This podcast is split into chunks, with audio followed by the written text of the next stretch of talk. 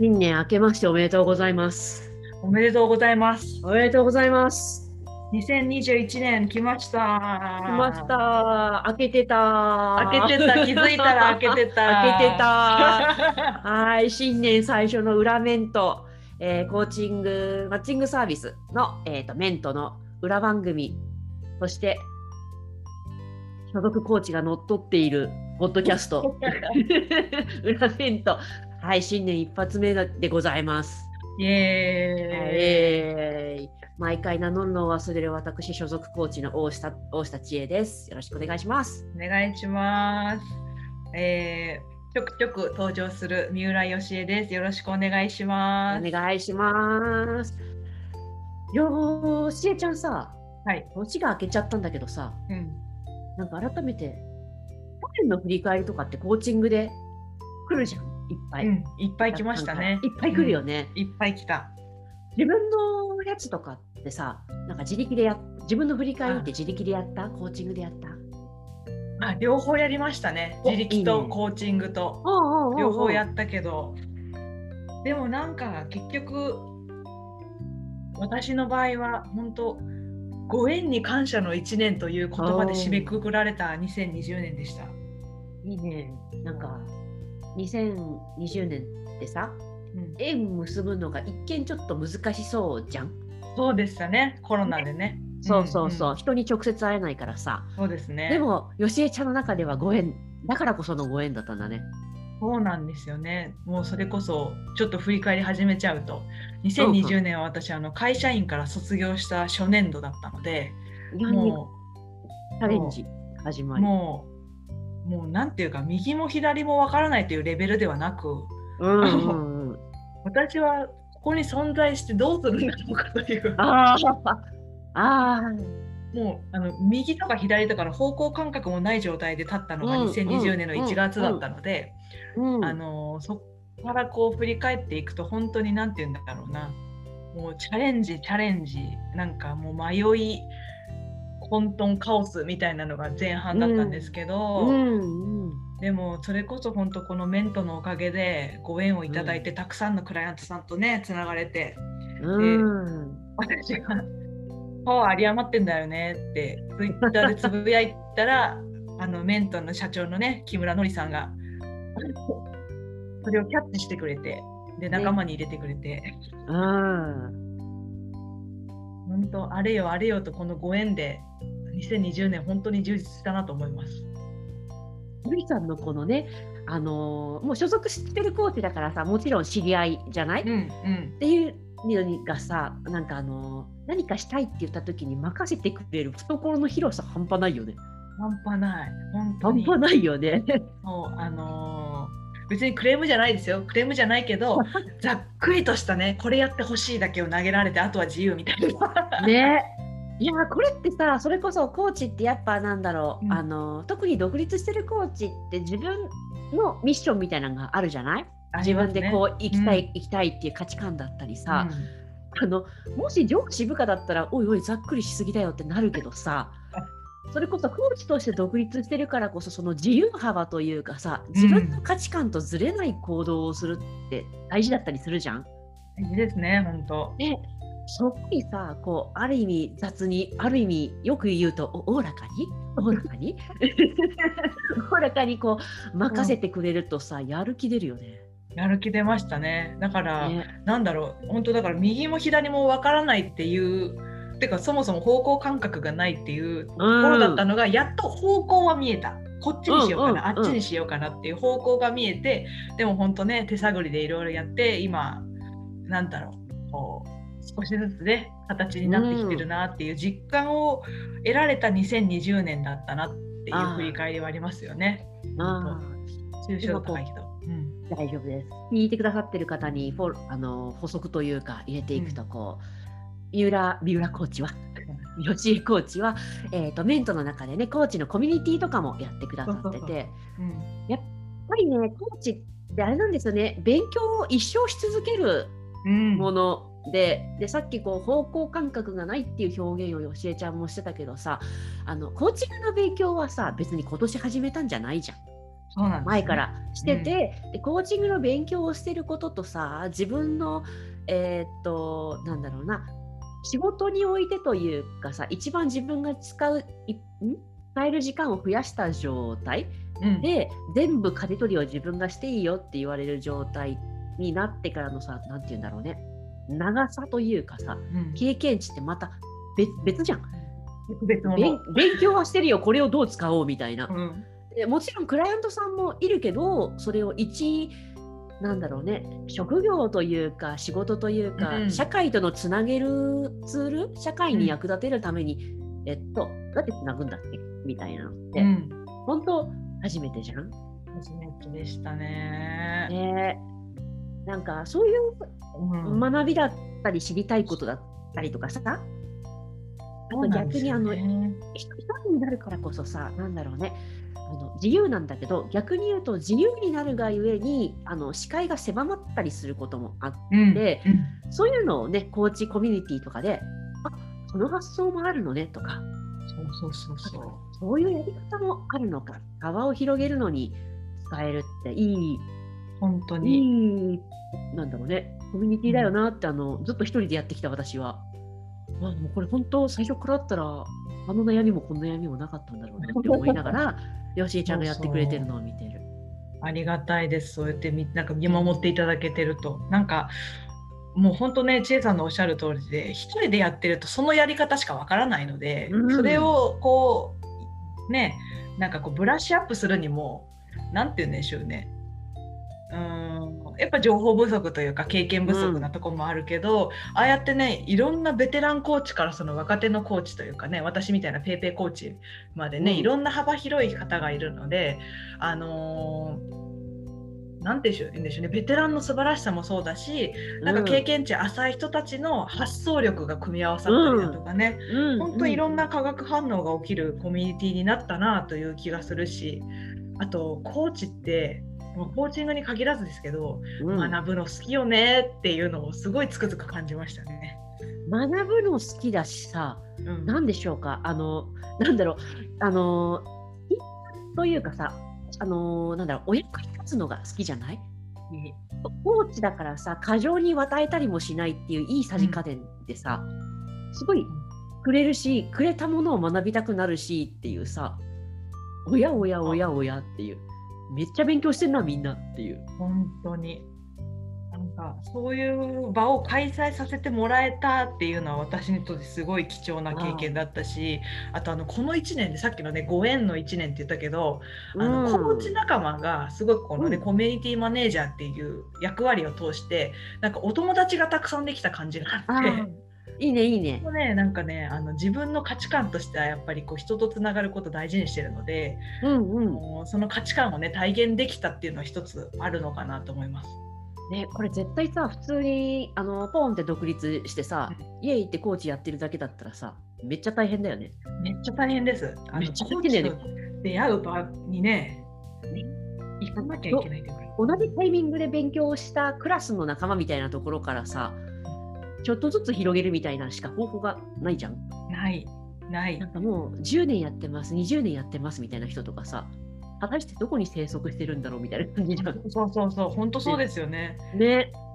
でも違う県の人とかさ、違う国の人とかさ。そうそうそうね。すごいですよね。この回の1個前でね、海外在住コーチ、チェコの方、うん、えー、っと、ホイスラーさんはどちらだったっけ？ドイツ。ドイツドイツとあとはアメリカにも他にいらっしゃる方もいたりとか。うん、チェコとかね、さまざまな。うん。チェコって私初めて知ってる人が住んでるの。うん。なんかそういうこうワールドワイドのねつながりもできたっていうのは嬉しかったし、うん、あとは何て言うんですか。あの大ベテランのね、あのマスターコーチたちにお話が聞けたりだとか、ね、絶対普通にコーチングしてるだけだとねつながらなかった人たちとつながってるのはメントがあるからなんですけどね。ねなんか私がひたすらメントを褒めてるねいきなり、ね、本当ですねもうちょっとあれですね なんかなんかもらわないと。もらわないと聞いてる人もさあの最初から最後まで宣伝みたいになっちゃうの。そうそう切り替えてそういうねあの違う何も違わないんだけどさ、そういうなんだろうあのご縁を結ぶ方法がコロナ禍でもねこうオンラインでしか会えない人でもあったっていう。ありがたい1年でした本当にもうね。いいねいいね。本当にもうじゃあ千恵さんはどうでした？2020年。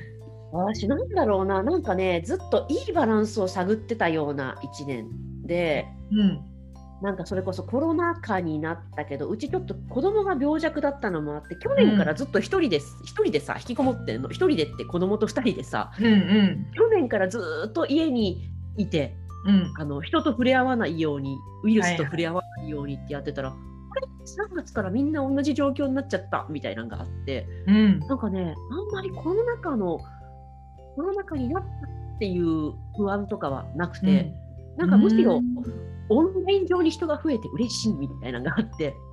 ああ、そっかそっか。そう、はい、オンライン上のサービスもなんか突然、家に引きこもってる人でもできることが増えたぞみたいな。ああ、なるほどな。そう、ちょっと楽しくて。だから、小さにとってはすごいいい環境。そう、そう、最高に良かったの。でさっきバランスって言ったのはさそうなってくると私のちょっと落ち着いてた好奇心がめっちゃ動くわけあれもしたいこれもしたいみたいなでも個々人であれもしたいこれもしたいだけど生まれて今1年1歳の娘がいるので、うん、その子育ても全部手探りなんだよね。うんうん、で私はあのあれです。あの母親としてこれしなきゃとかって一切思わないタイプの親で。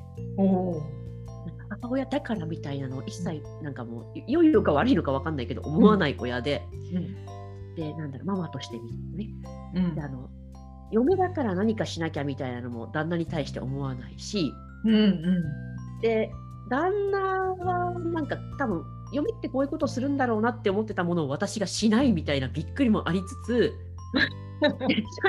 一個人として私を見てるのであこの人はそうか料理がすごく下手なのね。だから苦手なのねとか、うん、じゃあ俺がすればいいかみたいなこのね文化のバランスもすごくうまく取れたし、そういうふうにやってるからこそじゃあ子供がジョインしてのあの家族のバランスあと自分のしたいことと子供としたいことのバランスってなんだろうみたいなのすごいいろいろ探った1年だったなっていう。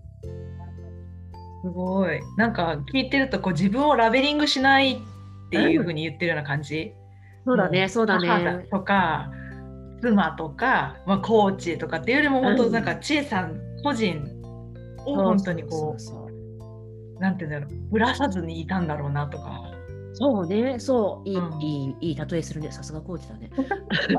あのそうそのねラベリングしないっていうところに確かにチャレンジしてて、でこれって、うん、えー、っと楽であり自由であり難しいところもあって、ラベリングした方が楽なんだよね。多分。楽ママだからこれをすべきでしょってちょっとだけ思考を止めることができるので、うん、あの場合によっては便利に使えるラベリングも必ずしも悪くない。ね、あのなんだろう。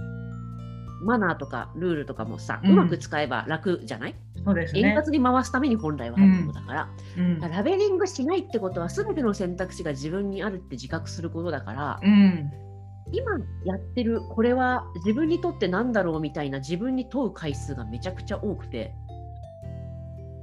なんだろうね。今私はゴロゴロしてるのは OK めっちゃ疲れてる。OKOK、OK? って思いながらグーって寝たりとか、うん、今ダラダラしてるのはうーん OK じゃない。OK じゃないけど多分疲れてるから後で改善方法を考えようちょっとメモしてグーみたいな。結局寝るんだけど。ね結局寝てる。そうそうそうそう。っていうちょっと体力がねやっぱり子育てって使うから疲れたり思考体力も落ちたりする時があるんだけど、うん、それこそ別に責めることもなく、うん、でさっき休憩したから次はこれやろうっつって切り替えたりとか。なんかね、そこのバランスをね、あ、これめっちゃ眠たくなるってことは、そもそも体力が落ちてるってことだから、あげりゃいいのかって観察できたりとか。そうだ、それで確か筋トレ始めてましたよね。そう、筋トレ始めて、あのー、近所のね、あのー、なんでしょう、プラえーと、パーソナル、うん、何？ジム？パーソナル？トレーナー？ジム、うん、あパーソナルトレーナーやってる鍼灸院があるので、そこで優しいトレーナーさんと超ド S なトレーナーさんとか交互に来るっていう。いけます、まだいけますとか言われながら。っていうね、のちょっと自分の伸びしろを見たり、ちょっと甘やかしてもらえるのっていいなって思ったりを交互に味わっているところ。でもバランスですよね。そうそうそうそうそうそう。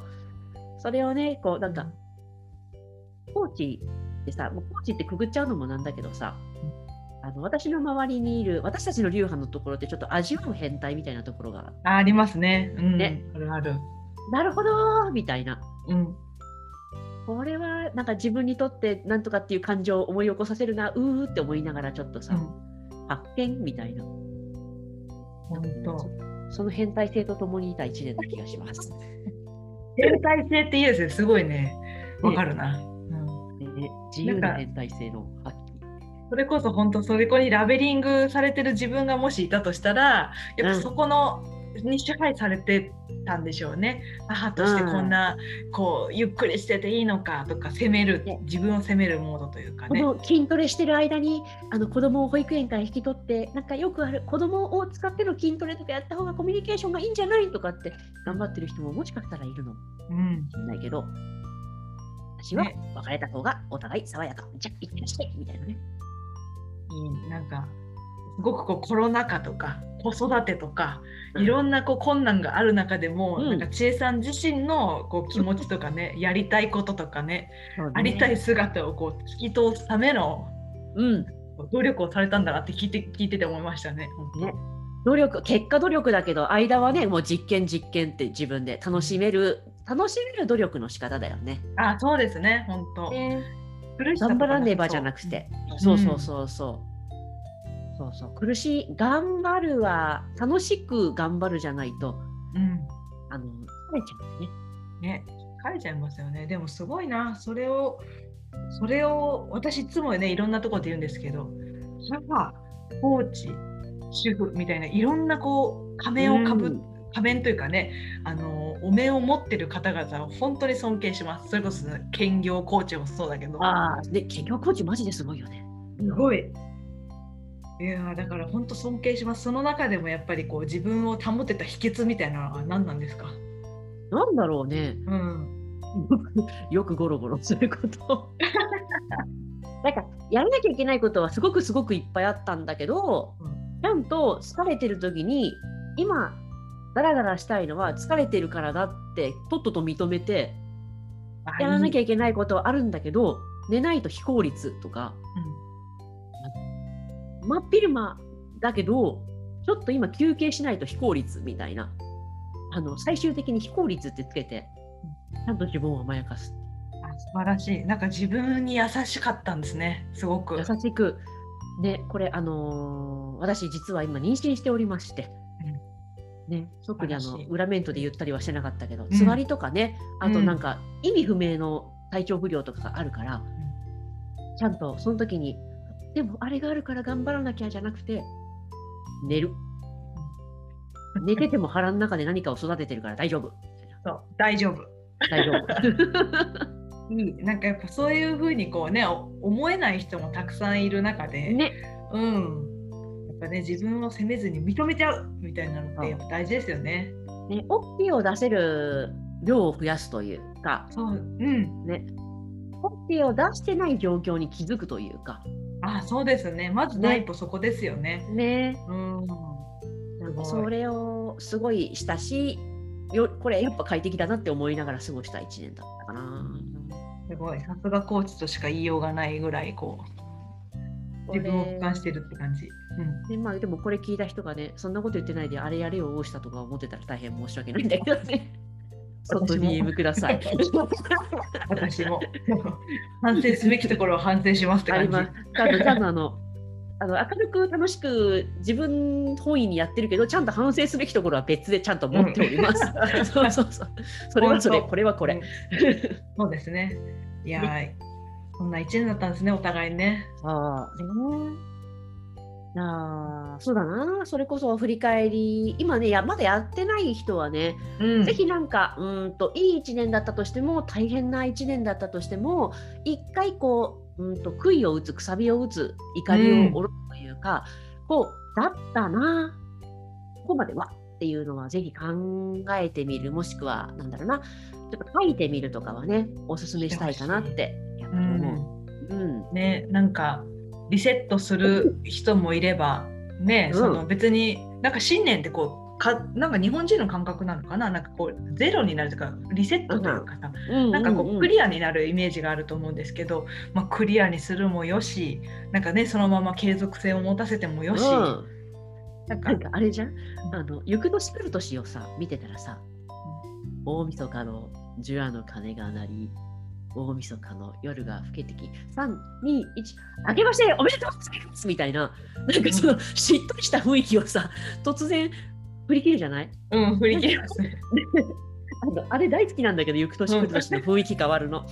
なんか、そんな感じで変えなきゃいけないと思ってたりとかね。うん、そうそう。そんなことなくってね、本当は。ね。うん。変えてもいいし、変えなくてもいいしみたいな。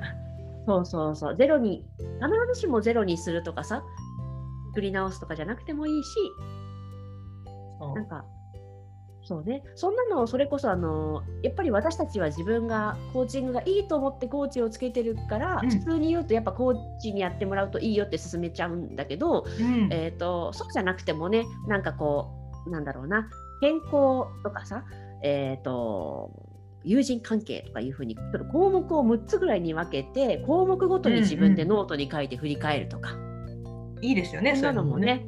おすすめ、おすすめです、ね、なんか本当さっき言ってくれたようなねあのなんていうかくさびを打つというかピンを打つというかね、うんうん、なんかちょっとそういうのやってもらう時間あったらいいですよね。ね。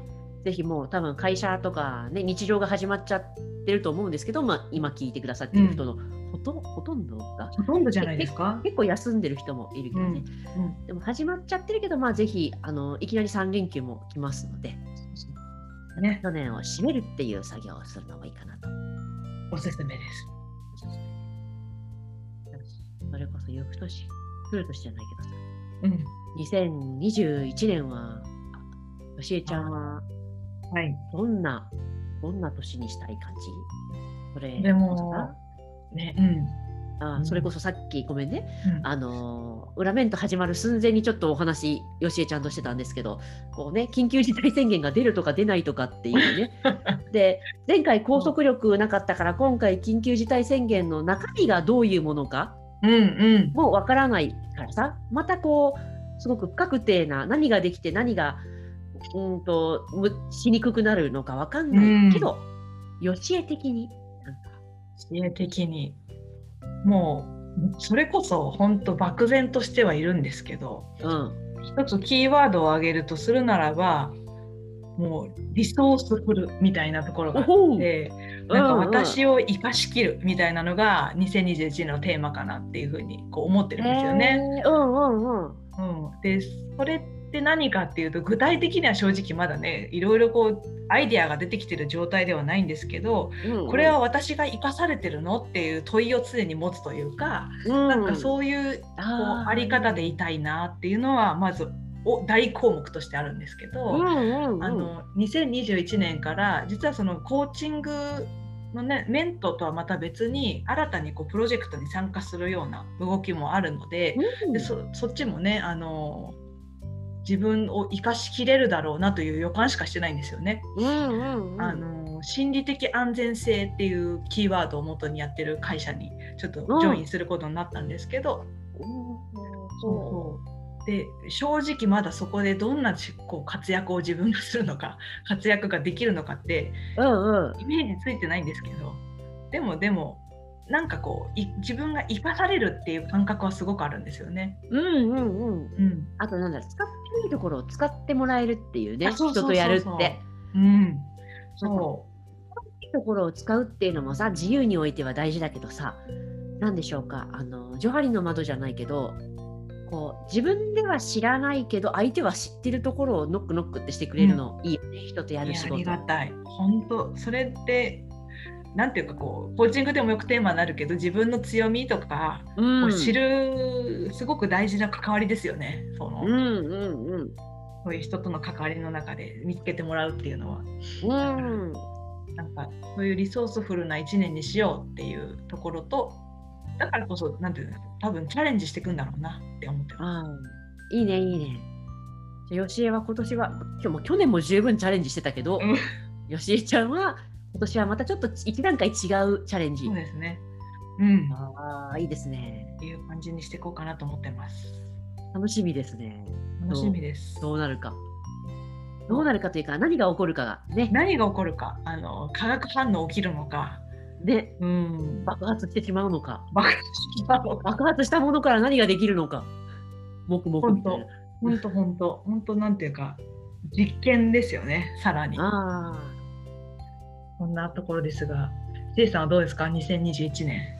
私はあのさっき言った通り今ただいま妊娠中で生まれるのが6月ってちょうど半期ぐらいかな。半分6ヶ月後なので、うん、なんかね前半はうんと多分内政というか整えるうん大事ですね。でも一人生まれてからがてやわやすぎてちょっとねさっき言った通り病弱だったのもあって本当にその病弱界隈のやったことないこととかさあのしてたからなんかいつまでたっても落ち着かないわみたいになってたので、うん、でも今幸い保育園にも入ってるから、うん、改めてこう家の中も整え 私の、あのー、私の中も一回整え、うん、あの尋常じゃない量になってる積んどくを ちょっと消化しでね、産む前とかそれを体験する前の自分の好奇心で買った本とかさ多分視点が変わってると思うんだよね。会社員時代に買った本とか、ねうん、なんでちょっとそれもねあのいなんだろう知識としてインプットしたりちゃんと手放したりっていうなんかちょっとお片付け期間を前半にとって。いいですね、うん、なんか後半はねあのー、なんでしょうか赤子が2人みたいな状態になるのでその中であれですよ体力との限界を戦う体力となんだろうな気持ちの限界と戦うようになるんだろうなと思ってて、うんうん、やっぱ疲れたらイライラしちゃうじゃん。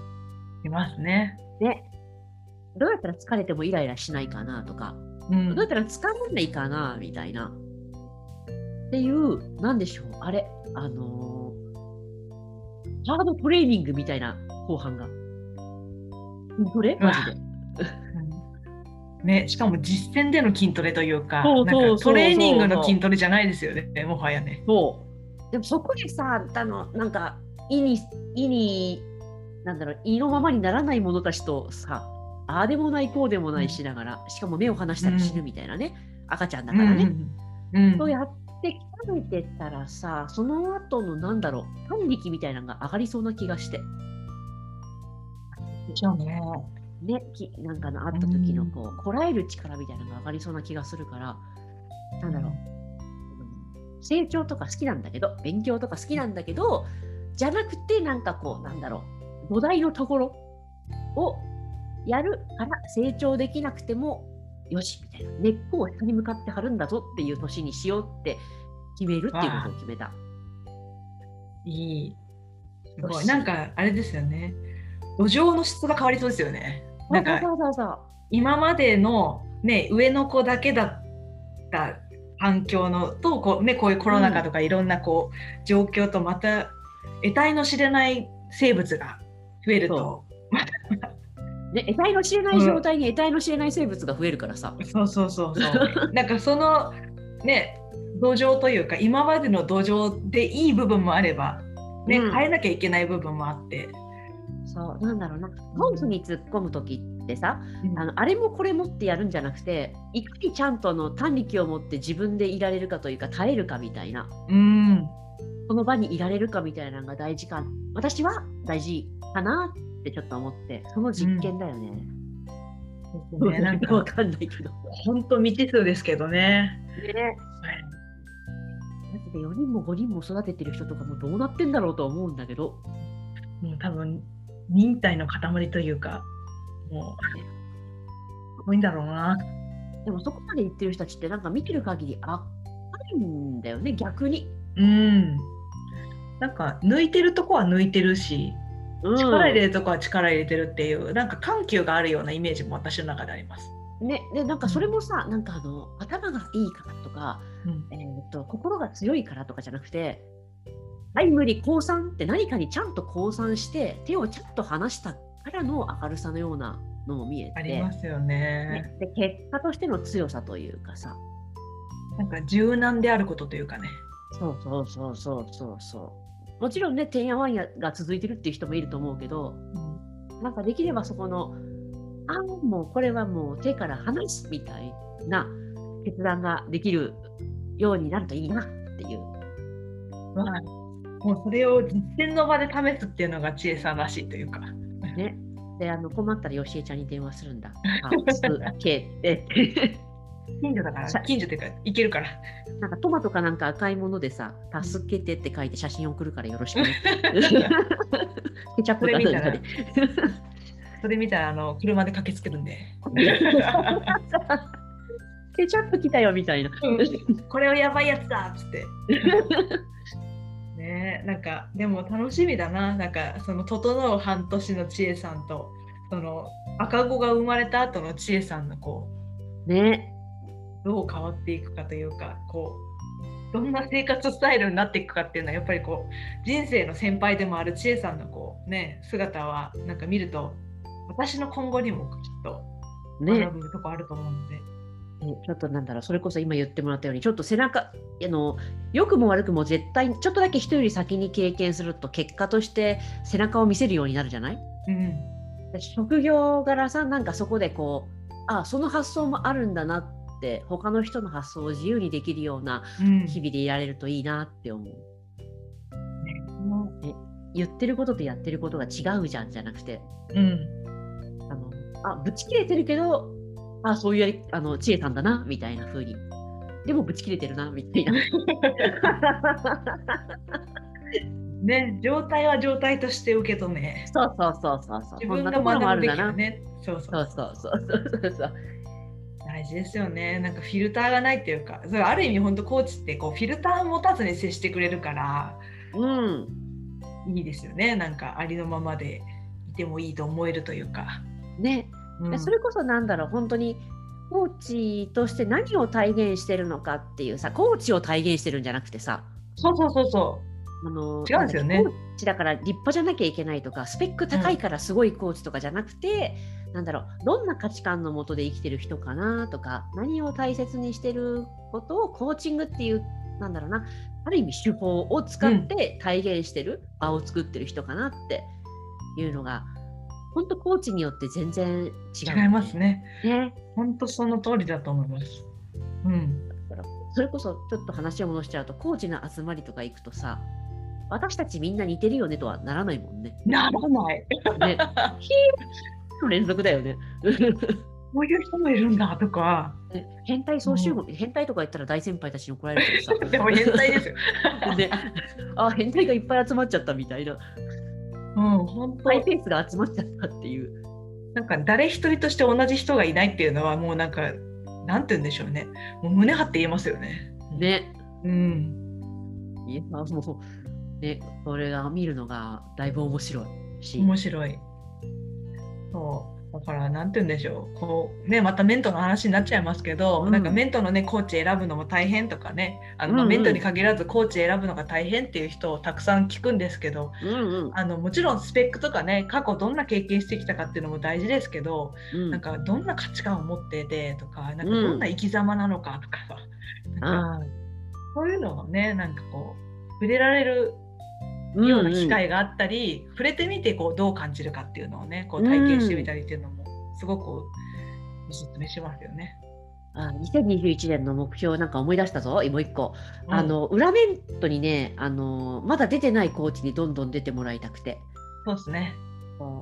ね、あの我らコーチながらコーチングをおすすめしたいし、メントというか、他のコーチをおすすめしたいんだよね。あのどこんななんだろう私趣味人の自慢なんだけど。趣味。そうこの人すごいって言いたくて。ね、なんかそのすごくないの種類が全然違うコーチがいっぱいいてさ。それこそさあのすごい綺麗なプロフィールとか書いてあるけどいやこのコーチド変態だからみたいな、うん、ちょっと一回喋ってみてみたいなのをさ言いたいから。ね、ねなんかそれこそあれだなメントでこうリコメンドされたけどこなんかどれ選んだらいいかわかんないこのコーチの肉声とか趣味とか聞きたいっていう人がいたら、うん、ぜひハッシュタグ裏メントであいつって書いてもらえると、うん、結構秒で呼びに行くよね。呼びに行きます。呼びに行きます。すぐ参加してくれるし、あのコーチは。そうそうそうね。いや、私だって知りたいコーチいっぱいいるもん。いますいます、まだ全然。この人ちょっと変な人の匂いがするとか。この人なんかちょっと自分にとって憧れになりそうな匂いがするとかさ。本当なんか。それこそオンラインだからまだ交流が生身でねできてないけど、うん、気になるっていう人いっぱいいる。なんかなんて言うんでしょうやっぱそれこそこんな言葉でくくっていいのか分かんないけど本当変態の種類が違うから、うんうんうん、そのその変態に触れていきたいですよね裏面とね。そうそう。変態はねなんか綺麗な風に言うと個性になるんだけどさ個性だったらなんかちょっともう使い古されてる気がするから、うん、うん、変態ぐらいがいいかなと思って。変態ぐらいがいいですね。いいですね、ね、じゃあ裏面との2021年の目標はもうコーチに出ていっぱい出てもらう。出てもらう。変態大集合っていう変態大集合。タイトルを。いいですねいいですねそれ。でもうね。ちょっとあの配信頻度がちょっとまばらになってて恐縮なんですが あのみんなさんにお伝えしたいし私も個人的に聞きたい、うん、ね。やりましょう。やりましょう。じゃあよしえちゃん今年もよろしくお願いします。よろしくお願いします。はい、じゃあありがとうございました。聞いてくださっている方も今年もよろしく。よろしくお願いします。